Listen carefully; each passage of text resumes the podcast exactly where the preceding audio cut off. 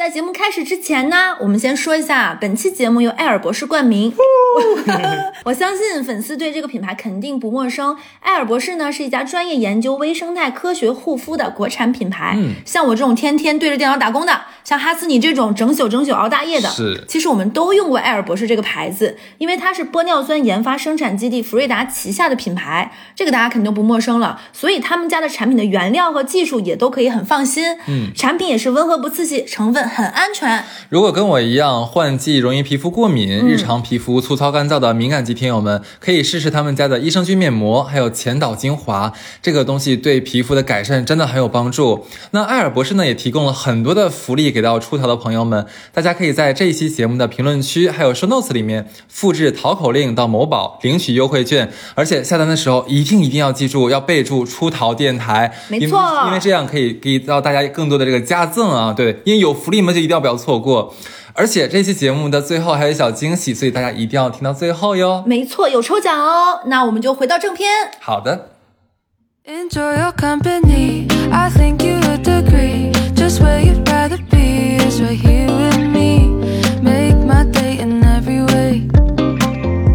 No, I'll be. Hello，大家好，欢迎收听最新一期的出逃电台，我是小乐。我是阿次，哎，咱们放这期大概是几月份？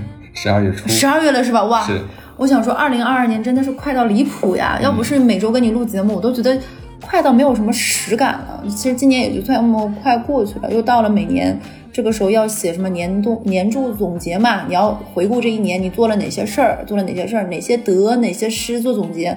家家工作都是要这个样子，甚至有一些。之前我们有一些节目录过，有夫妻年底是要在一起开复盘会的，我们 讲过一期啊，就离谱。对，就是，但是这一年其实很多人对着电脑或者是对着工作的那个屏幕，你会突然发现好像很难写，尤其是像上海，你可能有三到六个月一整个空白。其实各个地方都有过这样一个阶段。其实做很多事情都，你好像很努力很努力，做了很多事儿，然后真的落在那里的时候，你发现你没啥可写的。嗯，经常会有上班三四年的朋友、四五年的朋友会在粉丝的那个后台的留言或者是群里就说，感觉每天都很忙忙叨叨，但是一到写周报、写日报的时候又没有事情可写，感觉都是一些事务性工作，没有什么能够说啊明确做了什么，我的 deadline 是什么，交付什么，好像就很空空。我已经很努力很努力了，为什么还没有得到自己想要的结果？所以呢，我们今天这一期呢，有一点点引号的唱反调，我们就想说，生活已经非常不容易了，就像标题说的，我们就不要拼尽全力了。嗯，其实想在年底最后一个月给大家做这样的一期节目，其实就是非常的务虚。我们对今天开一个小务虚会议是了。的，我跟小乐其实就想给大家做一下心理按摩，因为身边啊，呃，不仅是身边了，其实很多大家在网上可以看到，今年在吐槽吐槽 自己职场，吐槽自己的人生，呃，抱怨我感觉没有盼头了，没有尽头了，每天都在被裁员，或者说是跟朋友呀、跟爱情呀，或者跟家里一些矛盾，尤其是在今年，你要知道。已经疫情三年了，疫情都三岁了啊！对，疫情元年的第三年，是的，所以很多人都过得不是特别的好，然后有一些人甚至都有点泄力了。像这两这两个月，我有看到一个数据，就是今年在做这个心理咨询的人数是标志性的往上嗯蹿蹿升啊，很多人都有在寻求外界的一个帮助。对，包括我们可以看到粉丝群里面很多人都在说，今天我跟傻逼老板吵架了，嗯然后今天我跟谁又吵架了，今天怎么怎么样，我我感觉整个人都在内耗当中。嗯，那就不要再内耗了。我们今天给大家做一期非常非常正能量的一个小按摩。我们说的是不要拼尽全力，不是说让大家你就这样吧，放弃吧，躺平了。我们不是哎那，个我也以。为是这样哎。其实躺平也没有什么的。我们想说，其实有的时候人不要那么的钻牛角尖的拼尽全力啊。我们这里的拼尽全力，可能这个人已经耗到极致了，就已经到了那种有点不成功变成人的这种状态。有的时候人不这个样子，不那么的费劲巴力，百分之百用满全部的耗尽。可能会有一些好的结果，不要那么拼尽全力。那我们就今天说一些能够四两拨千斤的，或者是我们自身的感受，或者是感，就是一些小技巧或者一些经验吧，跟大家分享分享。先先说工作上的，我个人的感觉。首先啊，在工作上千万不要把生活和工作混为一谈，因为嗯，你先说还是我先说？我我先说一点点啊，我先抛个砖，你再来隐喻啊，就是俩砖，咱俩 砖。呃，其实我觉得我在以前上班的过程中，就一直处于这样的一个漩涡里面，我分不清楚工作和生活。那个时候其实会有一种，嗯，就如往期我们在做上瘾那期，有点努力上瘾，我其实也有那个那段时间，就觉得说我在做这份工作呀，呃，我一定要把这份工作做好呀。那作为一个项目负责人，那我哪有什么休不休息？我只要醒着，这件事儿就一直在。这个在的话，我就必须要把它解决掉。你这就叫主动加班，我这就主动贱请英型的。贱，你知道吗？对，在那个时候我不分，你就不要跟我说什么周六周日了，没有，只要你呃就是上司呀，或者说是项目方打个电话随时随地，，随随地都在我随。叫随到那一种，对对对对就特别的贱。对，对，但是你说这样真的好吗？是我可能会在这个在做在做完这个项目的那一刻，哎，觉得哎呀，整个心放下来了，我觉得我哎，我可以休息一下了，我可算把这件事儿给搞搞完了。但是这中间，你说我我有什么享受或怎么样吗？真的没有，真的没有，甚至有的时候会把自己拖到那种晚上睡不着觉，精神有的时候会有那种就是惶恐，嗯，这种这种这种感觉，其实伴随我整个就在做每一个项目的过程当中。其实我真的后来想一想，我为什么要把自己过成这个样子？那时候也没有所谓的那么多的朋友，因为你想跟小乐现在一样，小乐小乐现在很忙嘛，那个时候我也很忙，我也只能是见缝插针的去见一个朋友，对吧？有的时候聊一聊，可是你长时间不跟朋友见面了，你有的时候他不太了解你最近发生的具体的事情，他在安慰你或者劝你的时候又安慰找不到到点点，子上对，你更生气，就感觉说了半天白说。我甚至都会想说，我今天干嘛要来见他们呢？我这段时间我还不加班呢。对，其实这种这种事情就是让我那个时候就是毕业不是毕业，就是那个这个这个这个离开职场之后，我就意识到一件事情，就是我的工作和我的生活真的要好好的分开。为什么呢？就是这个我要跟大家说，就是工作这件事情，不是你上一天班、两天班，一个项目、两个项目就完了。就我们说，这是一个，如果运气不好，咱都是要打工到老，对不对？你想，你把前面把自己耗成这个样子，你后面怎么办呢？而且就是换过来啊，像我这样上班很多年、很多年之后的人，回来再跟那些刚进职场的人说一下，就是如果我们但凡招到一个小朋友，这个小朋友特别爱干活，我们都会很开心。因为那就放心了嘛，省事儿了嘛，那就你来嘛。总会有一些新人是属于能摸鱼的，总有一些新人是冲锋陷阵的。我们并不是说你要躺平或者怎么样，就是你在工作中要松弛有度。我举例子讲吧，这样更具体一你说点好不好？就是刚才已经讲了，就是如果你分不开是什么状态，我就是活生生的一个悲惨的例子，对吧？那我跟大家讲，分开有多爽，分开真的分开真的是很舒服的一件事情。就举个例子啊，就像我们现在，假如说我俩在我跟小乐想密集的策划那个节目的时候，可能那段时间的确是很很忙很辛苦。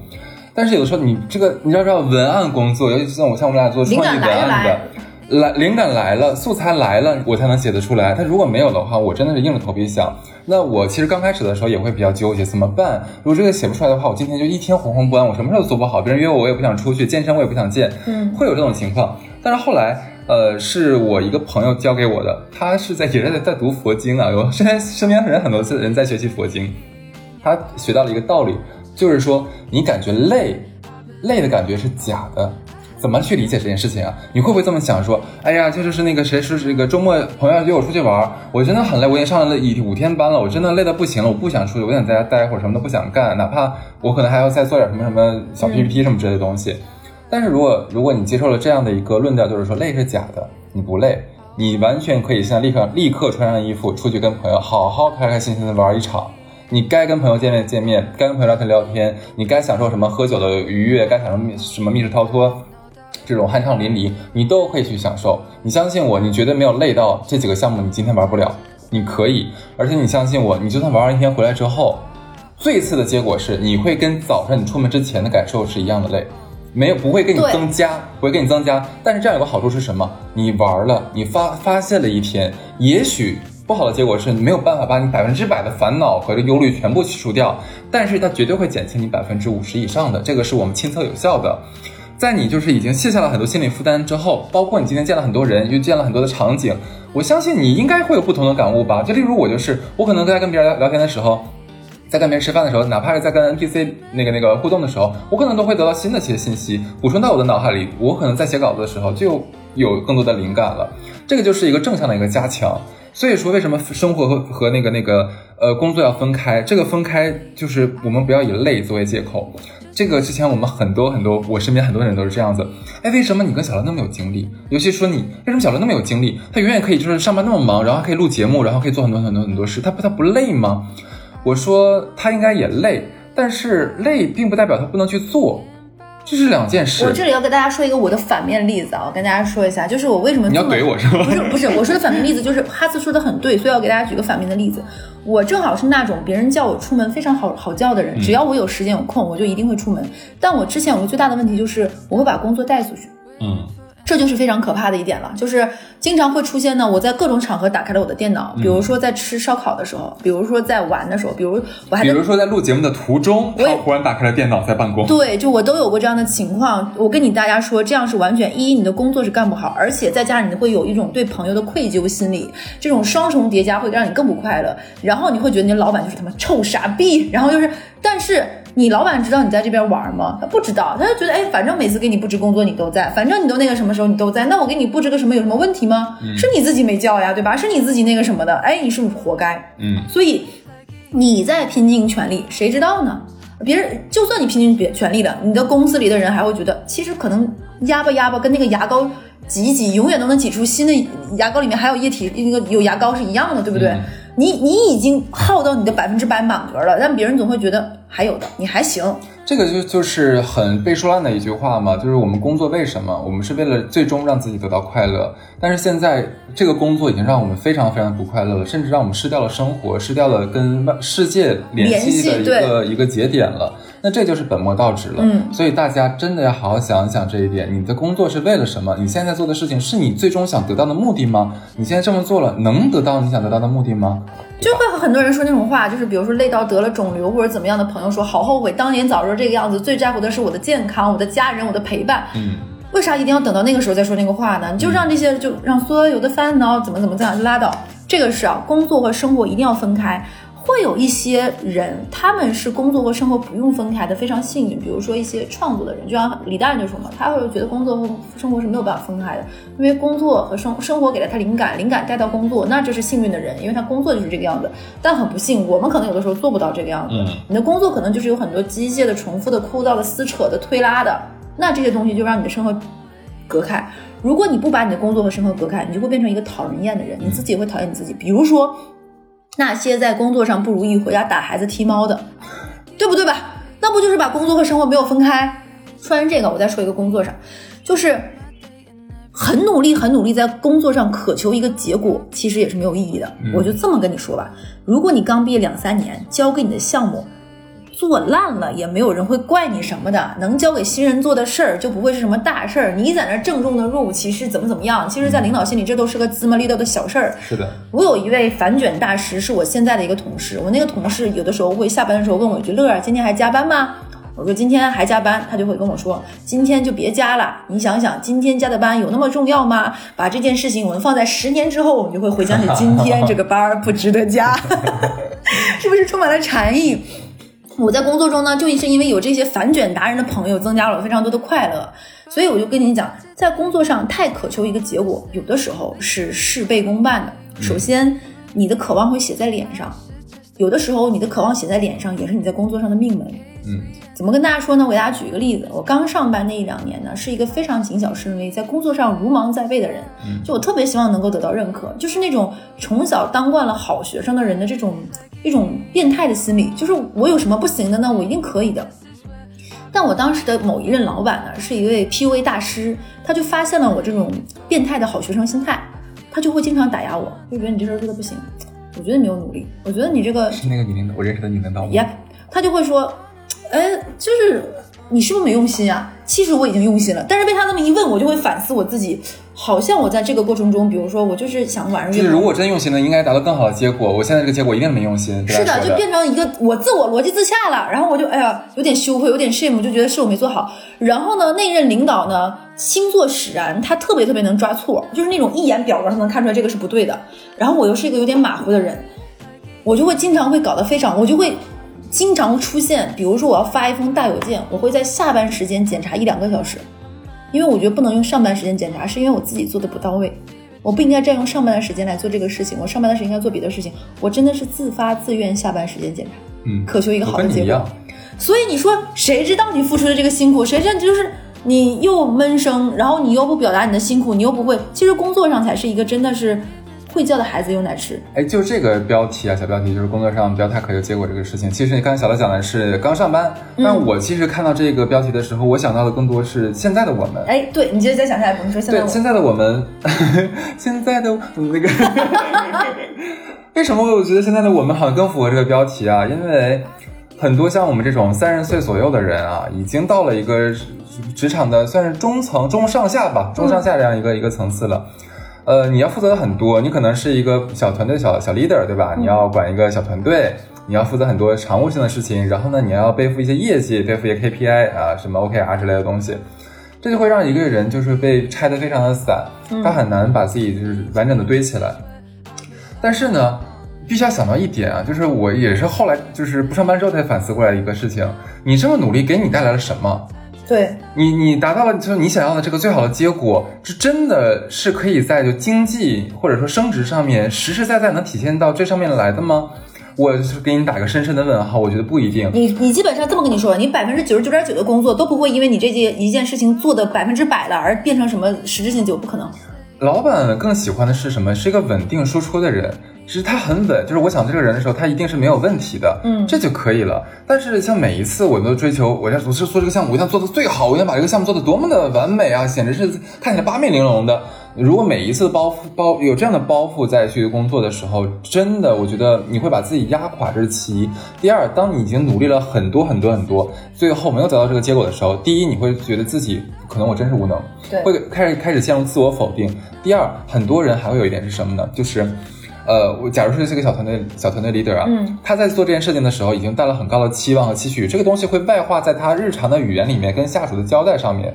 一旦这个东西没有做好，那他会担心下属会怎么看我呢？嗯这个东西又会陷入一个自我怀疑。一一一旦这样的拉扯，他在下一次工作的时候又会更夯实自己说，我这一次一定要扳回来，对吧？你如果像这样无限的自我自我拉扯的时候，最终被拉扯扯碎的是你自己。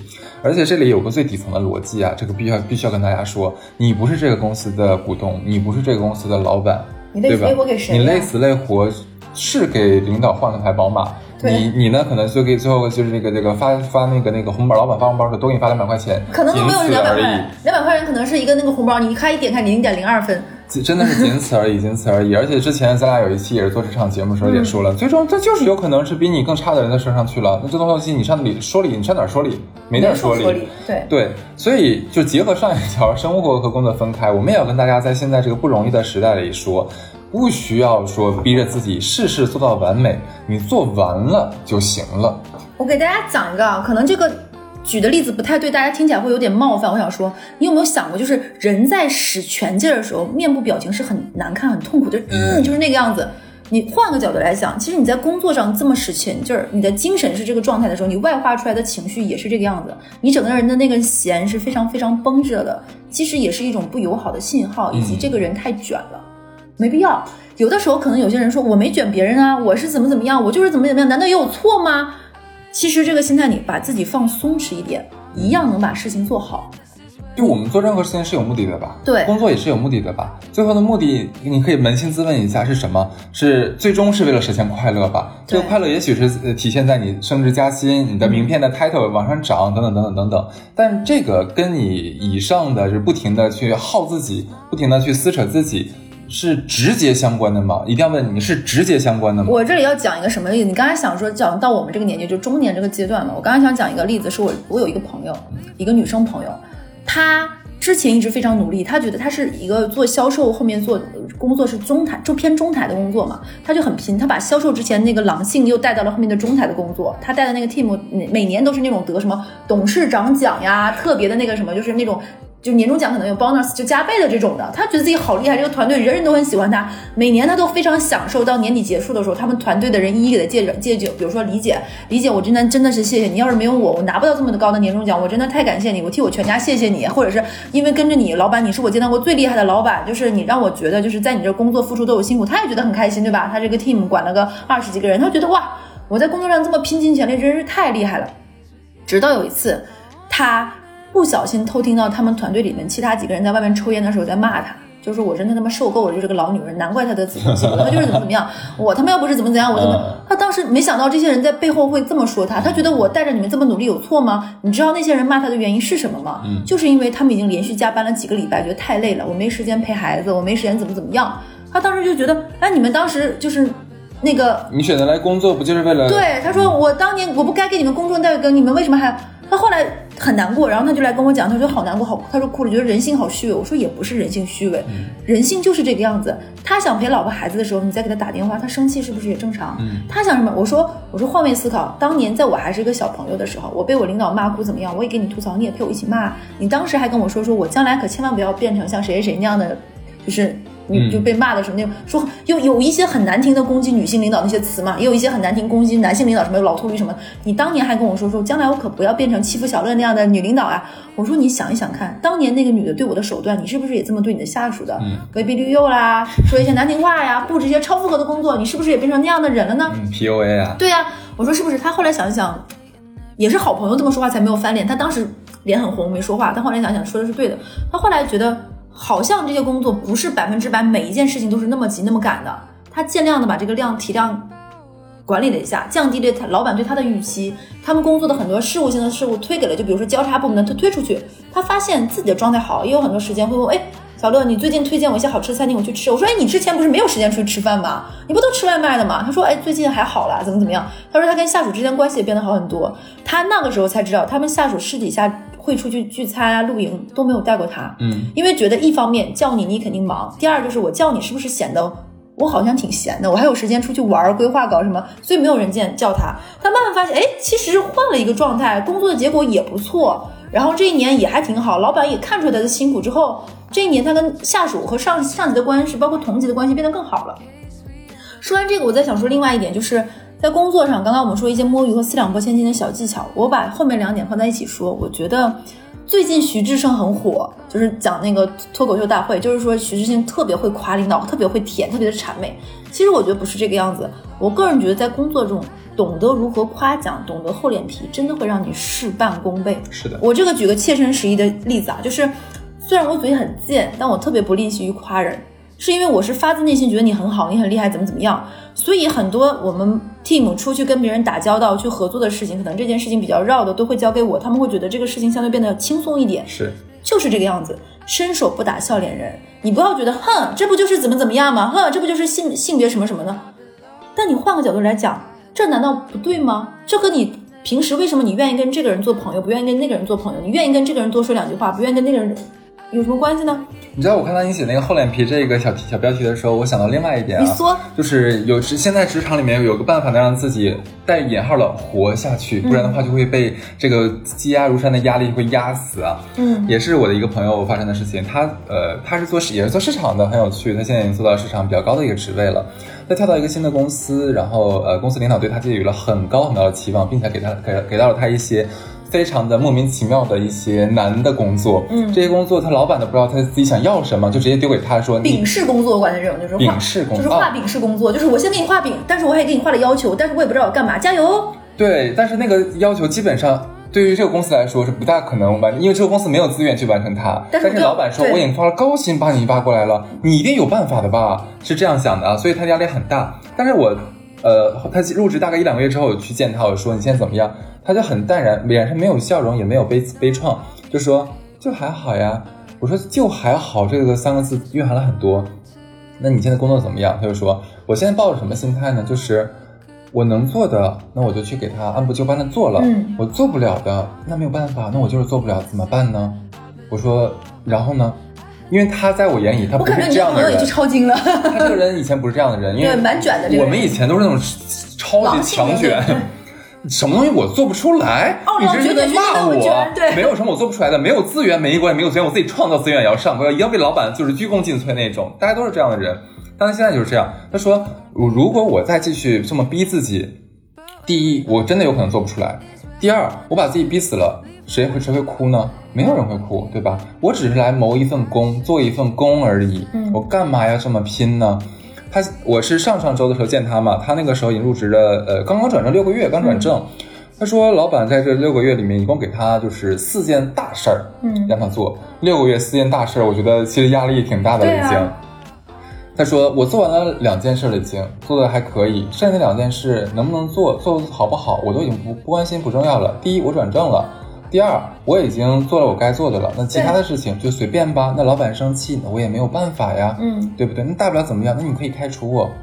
我觉得你现在已经这么淡然了吗？他说我不想再逼自己了，逼自己得不到我想要的东西。如果真的有一天把我逼逼长肿瘤了，把我逼我已经我跳楼了，没有人会心疼我呀，不是吗？我会想，哎呦，你真的好豁达呀！我说那你不担心老板会对你有什么微词吗？他说那他的想法我怎么办呢？没有办法。哎，你说到这里，我有跟过，其实嗯，我总结一下，这为什么说这就是厚脸皮？这个带引号的厚脸皮，对吧？以前咱们脸儿挂不住啊，我怎么能做不出来呢？自己给自己加戏你知道吧对我做不出来的话，别人会怎么看待我何呀？止啊，会觉得上价值就是，如果我这个公司不就完了吗？自己还把自己看得挺重要。对呀、就说对我现在就是做着这样的一个职位，哎，但是我这个东西我就没做出来，我我也尽力了，我也该把我该做的做了，那我做不出来，那能怎么办呢？哎，其实我一直有想过，为什么外企很难卷的一点，我觉得是因为外企的制度上，它就是，比如说外企是年假是强制要求你必须休完，一次性多少天，对吧？然后你，他其实就变相说，任何一个人离开这个岗位，都有人能立刻接得上。所以因为这个样子，每个人的分工是相对精细化，其实这也是一个反卷的本身。我觉我觉得这就是一个很好的制度。是还有一点就是，就我刚刚说的，我我在之前的节目里也讲过，在工作上千万不要给自己加戏，就觉得啊、这个活不干天塌下来，这个不怎么样，怎么的？你是这个公司的什么核心的那个啥？嗯，少你一天赚不了了，我你的精神内这是不行。核咋的？没有你的工了。我我刚刚上班那几年，甚至前几年都会有一个状态，就是老板的微信从来不有不回的，电话从来没有不接的，永远 stand by。但是这个样子真的好吗？一这个样子自己很累，你没有一个很好的放松，人就需要人是需要调节的。就像有一段时间，我觉得我定期，我跟哈子讲，我定期要离开上海，我就离开上海就快乐。嗯，这活该嘛？就是这这就是活该，你自己把自己逼太累了。还有一点就是，你这个样子会让别人也很不舒服。嗯就像我刚才说的，就一个拼尽全力的人，一定是脸上要非常扭曲、非常狰狞、非常使劲往上走的。这个样子别人也不会靠近你，你会觉得你这个人非常的尖锐、非常的带刺，所以这个样子不好。我觉得人相对松弛一点，我不是说那种就带引号的就说的厚脸皮、嬉皮笑脸一点。谁会伸手去打笑脸人呢？就比如说有的时候，我举个例子啊，我之前有任老板是一个非常严肃的老板，他就会经常跟我说：“小乐，你怎么怎么样？”我说：“哎呀，这不还是得领导你出马，我就是搞不定。你看你跟他就 你说就好了。对，我说你看我跟他说了好长时间，他就不听，那我就说他不卖我这个面子。你看领导你去就没问题，我早知道就让你去嘛，老板，我就是不好意思让你出面。你看你把这个事情解决了。哎这家伙，是不是这个话刚毕业的人会觉得浑身哎呀说不出口？但其实这个话嗯有什么讲你知道不出来的？在就职场这一趴，最后我要说一点，就是大家一定要学会给领导加活儿，就是一定要把压力甩给领导。就像刚才小罗其实隐隐约提到了一点，对吧？你你什么那个呃，领导们如果说感觉很轻松了，那你累的一定是下面的人。那这个时候你一定要把这个压力反推给领导，对吧？还有就是你不要以为把压力反推给领导，自己就很那个什么。我给大家讲一个小技巧，领导也是要有存在感的。是的，就比如说，你跟他说这个事儿的事情是这个样子，比如说我把说一个活儿是一百分，这个活一百分，你要跟领导讲出我已经付出了七，我已经做好了七十分，有多么多么的努力，你要懂得包装。没错剩下二十分，你这个时候要说通过怎么怎么样的，你攻克了哪些问题，对不对？剩下的百分之十，你就要开始上价值，你就跟他说，老板，这个事情难点在哪里？我觉得应该什么？我跟您请示一下。嗯，这样既刷了你的存在感，也刷了他的存在感啊。领导一品评，嗯，这个事你放心，我来帮你搞定这一步。对，为什么很多人的活儿感觉自己的活儿越来越多，对吧？对越来越多，那就因为哎，我每个项目都要做得好，做得快，按时，甚至说提前超额完成量交给了领导，对吧？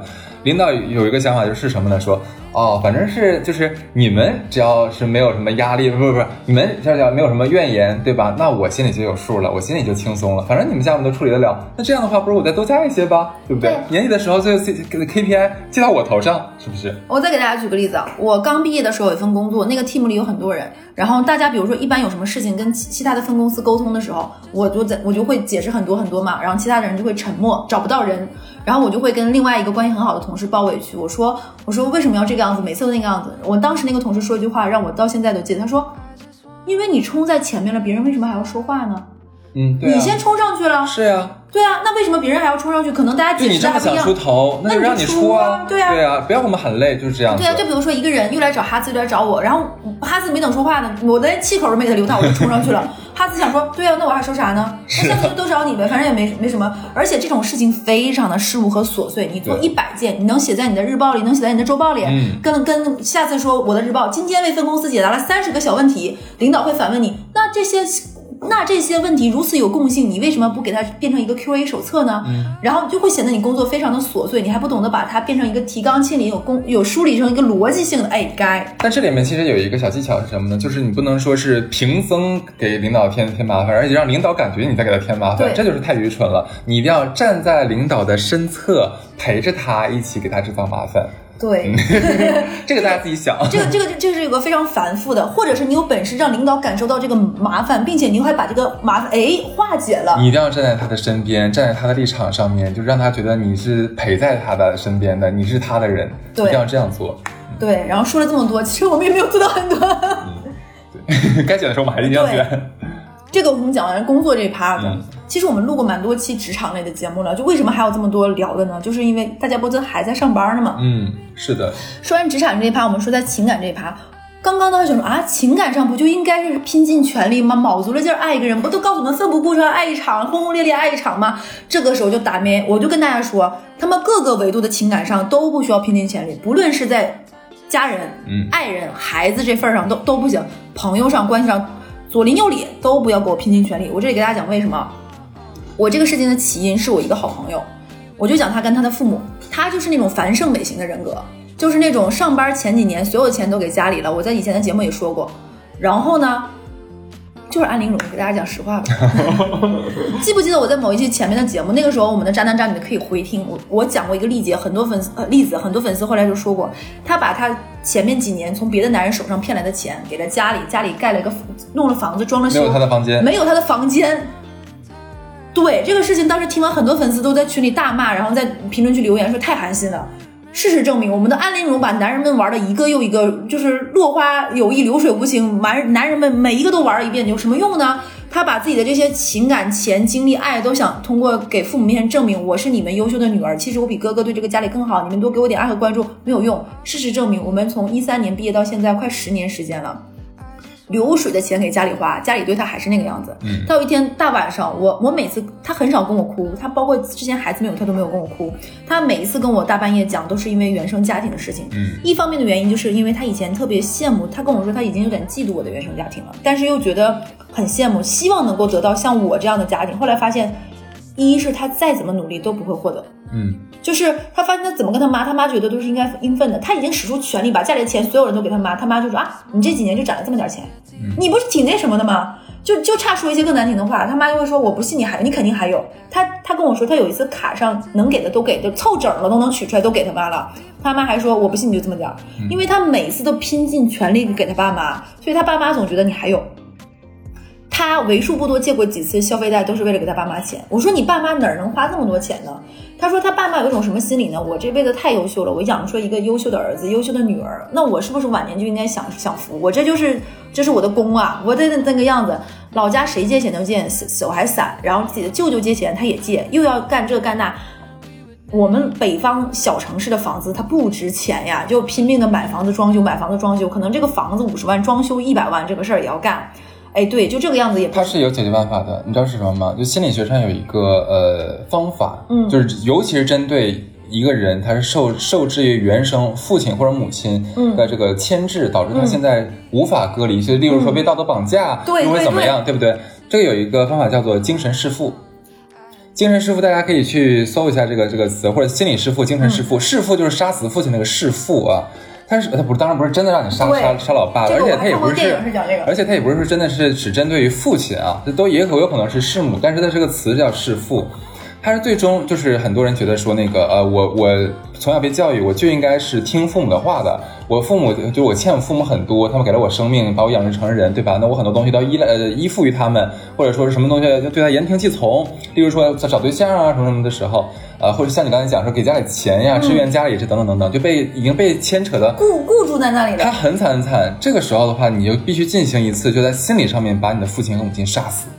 这个才能完全切断你们所谓的这个不正常的这个纽带，让你成为真正精神独立的人，让你有更正向的一个方法论去面对你的父母，不会再用以前那种。因为以前的话，像你刚才讲的那种，这个他现在的状态就是，他心里这个有强大的被从小到大被父母这灌输的，就是你就是来照顾家的，对吧？我们对真的很多东西，这个东西他一直压在他的心里面，他就是一个一个锁，你不管任何的想法冲出去的时候，都要先被这个锁过滤一次，过滤完了之后才能穿出去给给给到对方。那这个时候他就必须及赶紧进行一次精神弑父了。你可以去找心理医生，心理医生会引导你进行这这一场法事啊。你也可以在网上看很多的学文章，有很多人写的非常详细，你可以看一下，这个真的会帮到你。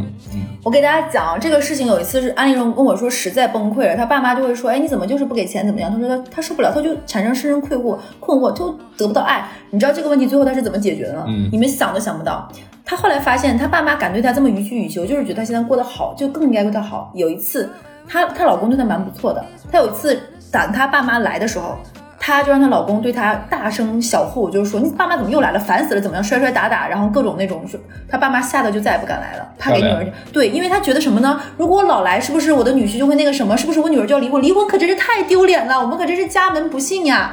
然后他妈后来给她每次打电话都特别小心说啊，你现在说话方便吗？你老公有没有怎么样？然后安利说对他最近又打我了，怎么样？我最近回不去，怎么怎么样？我老公说了怎么怎么样？然后他妈现在老实了。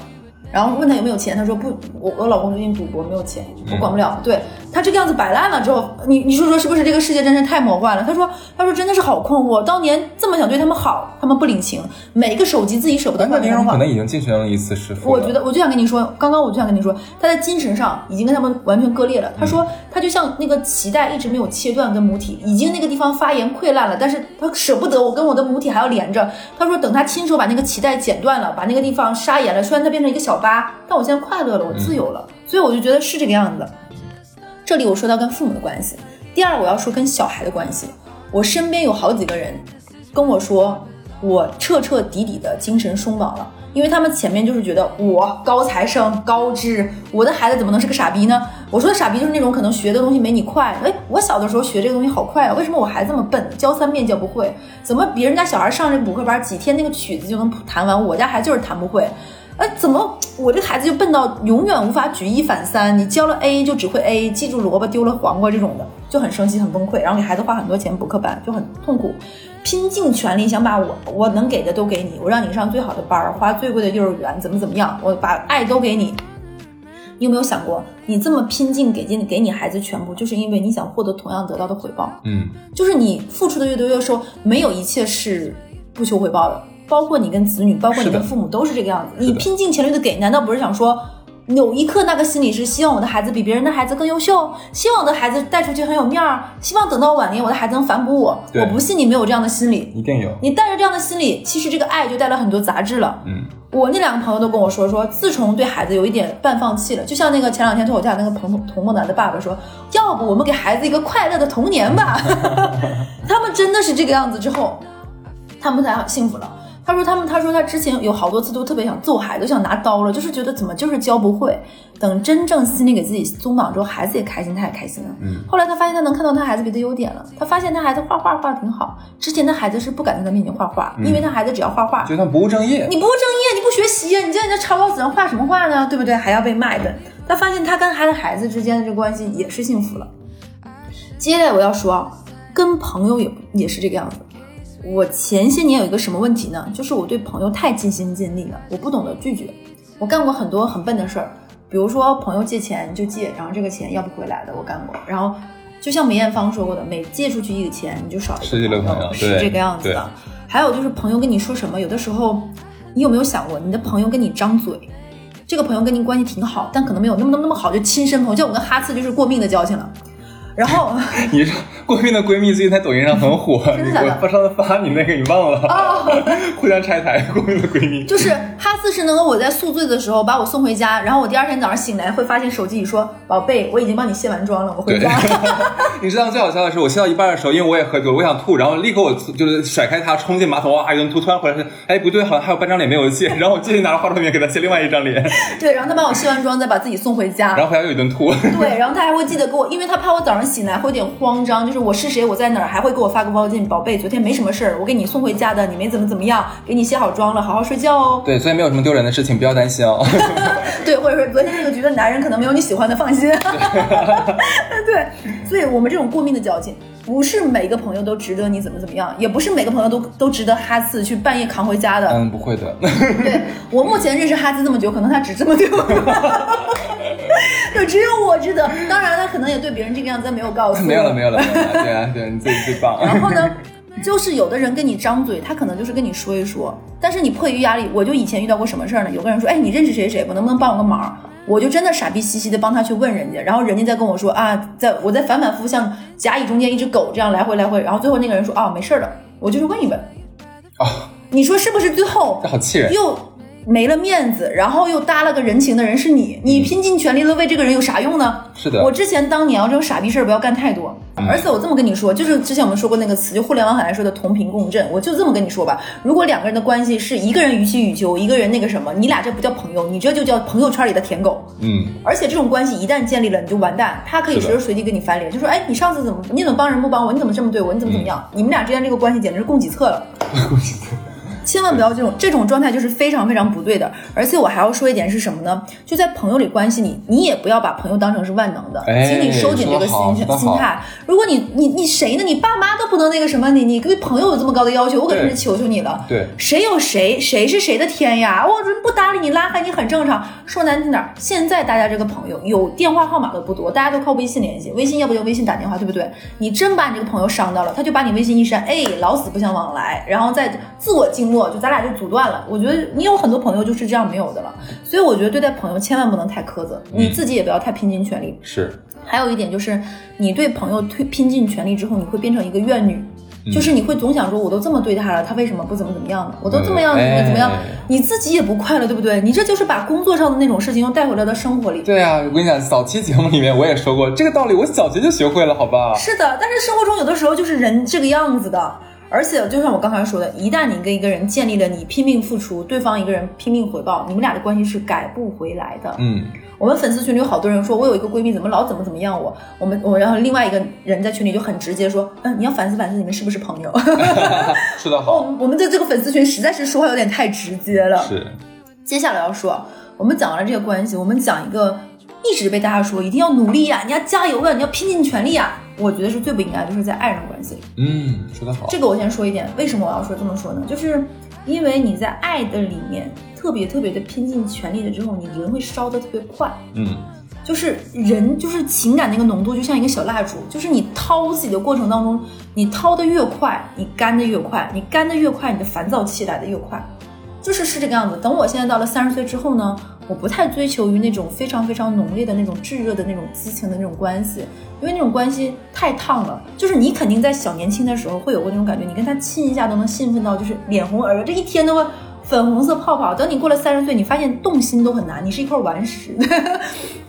你不需要这种，而且你也不用想说为一个某一个人的话颠三倒四反。我之前有个闺蜜呢，她就是像我们之前往期节目上里面，她喜欢上了一个大人物，她喜欢上了一个呃，就各方面事业有成的一个男的，他经常会为了那个人的一句话呢，就是揣在心里，他跟我怎么怎么样。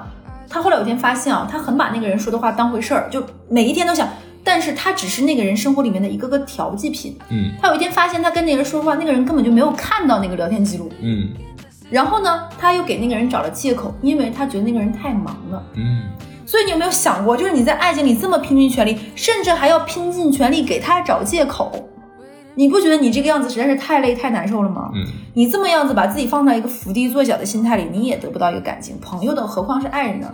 你越这个样子，别人越不把你当回事儿。对，所以松弛感很重要嘛。对，所以之前才会有什么人类生死计划、人类生殖指南？为什么？就是因为人在一个放松的状态里，你才是一个舒展的自自己。对就是一个弹簧的，就是有松有紧。你把自己永远绷绷绷，你会把那个弦儿绷松掉，就。不管是像咱俩今天做这些节目，不管是工作呀、还是你跟其他人的这个情感啊、连接什么东西，其实你都要放松一点点。工作上你不要追求我一定要多完美，对吧？我能做出来行，做不出来拉倒，能怎么着呢？那跟一个朋友也是，那开心在一起，那不开心，那就算了呗，能能能怎么样？对吧？爱人的话，那我我。付出我该付出的东西，那一直没有得到回应，啊那就算了呗，对吧？各各自安好，我找我的，你找你的就可以了。你刚才说就说回刚刚朋友那个事情，我我有跟过好几个朋友给他个建议，他说他说小乐你有那么多朋友，我说你们真的说错了，我从来没有觉得我有很多朋友。嗯然后他说那你有什么时间见那么多人？我说我也没有天天出去见人，我大部分的时间都在工作。我见过最多的人就是哈斯，因为我们要录节目。对，是的，加上咱俩见面，哎，这也很有意思。昨天我出去喝酒，然后人家说，哎，你跟小罗是不是经常见面啊？我说真不是，我说真的，但可能很多听众也觉得我跟小罗应该是每周至少见一次，完出去玩一次，真没有啊。我俩是一基本上是一个月见一到两次，会录一个一个月的节目话录录好，然后一年就是如果不录节目的情况下，我俩最多最多最多见面不会超过两三次。对，见面录完节目，录完节目随便说两句话，然后他就走了，或者我我就走了，就完事儿了。所以即使是好朋友，其实我们也不会经常撕扯在一起。对，而且大家确实都很忙，但我跟哈斯会，比如说今天发生个什么好玩的事儿，我们会把彼此当记事本儿。嗯，就是我们也不介意对方是不是这一空没有公回或者怎么样，我们就说完就拉倒。然后我看到哈哈，过一会儿跟他讲，我再把我生活的一个事儿跟他讲，然后或者说告诉你个小八卦，对，对，就是这种正向的友谊非常有必要，而且这个友谊你不会有很大的负罪感。其实感情也是一样的。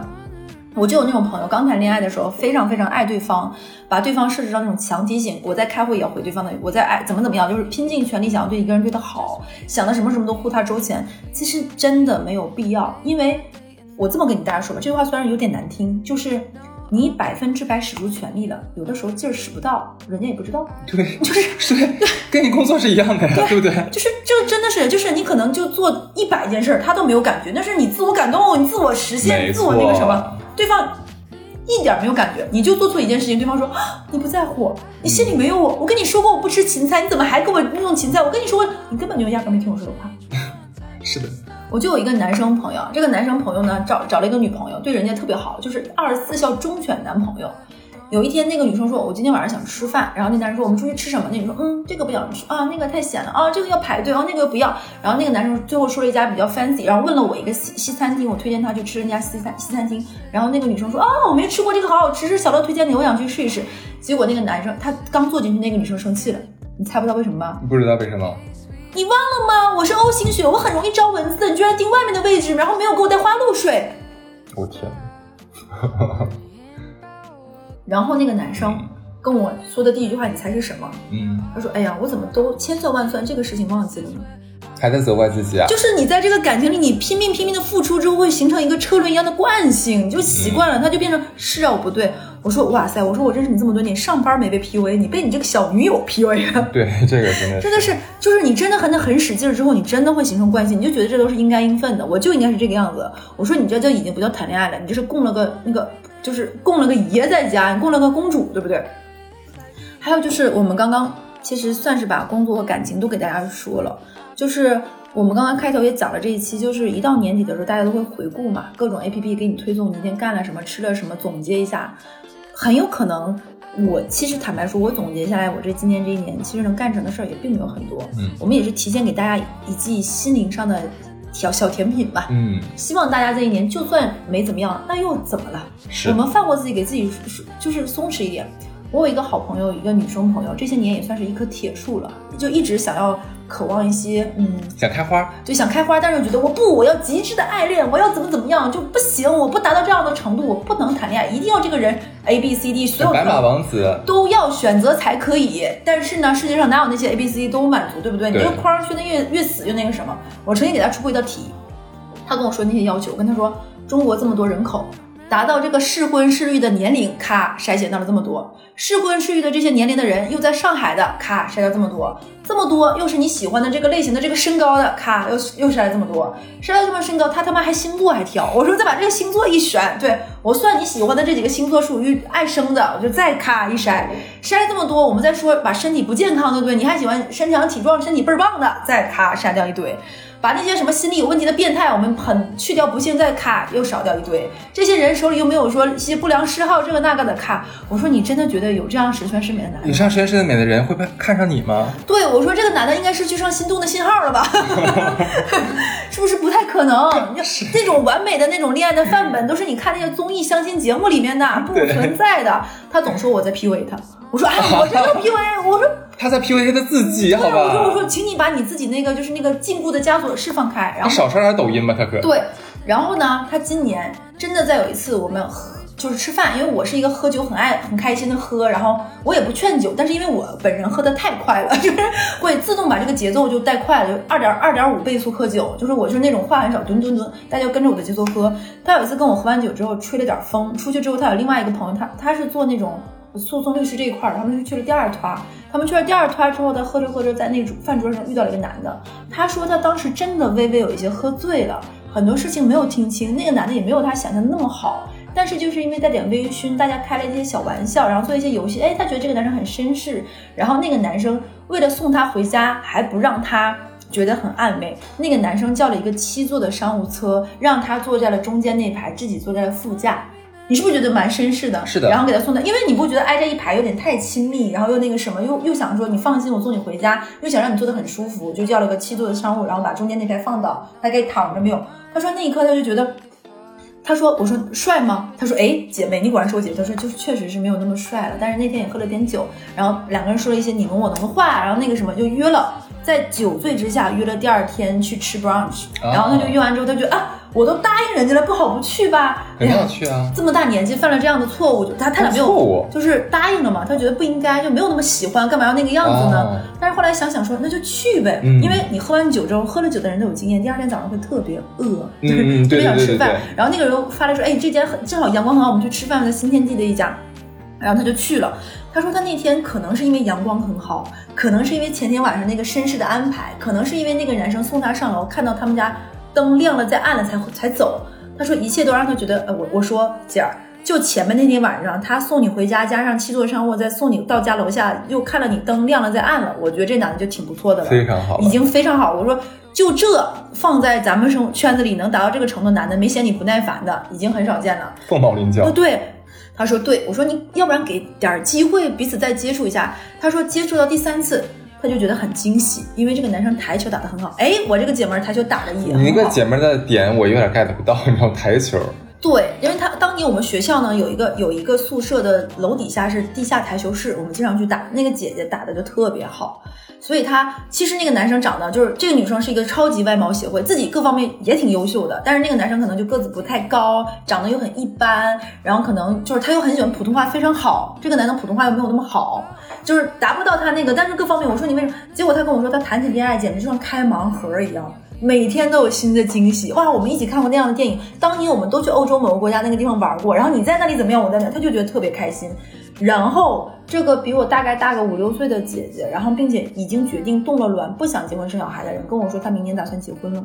真好，恭喜你！是不是觉得就是她没有那么拼尽全力，她也没有那个什么，就一切就是一点一点一点点。水到渠成。我说姐，你已经算是运气极好了，能够在这个年纪。我说我已经快听哭了，我觉得你不是在跟我说要放过自己，你他妈是让我嫉妒你，是不是让人很嫉妒？是，所以人没有那么拼尽全力，没有那个什么，有的时候真的会得到一个好结果。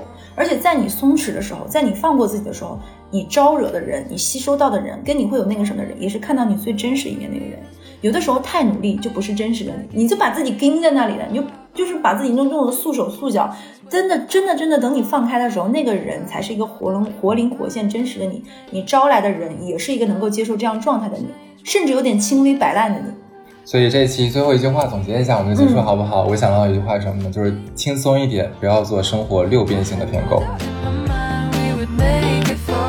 本期节目就到这里啦！最后感谢艾尔博士对本期节目的赞助，对出逃的粉丝呢还有额外的福利哦。微博搜索“出逃工作室”，今天这一期呢将会同步有微博的抽奖活动哦，将会抽出十套超值福袋，没错，十套哟。关注加评论这条微博就会有机会参与抽奖啦。那希望中奖的是你，是你是你还是你？那这一期就到这里，拜拜。拜拜。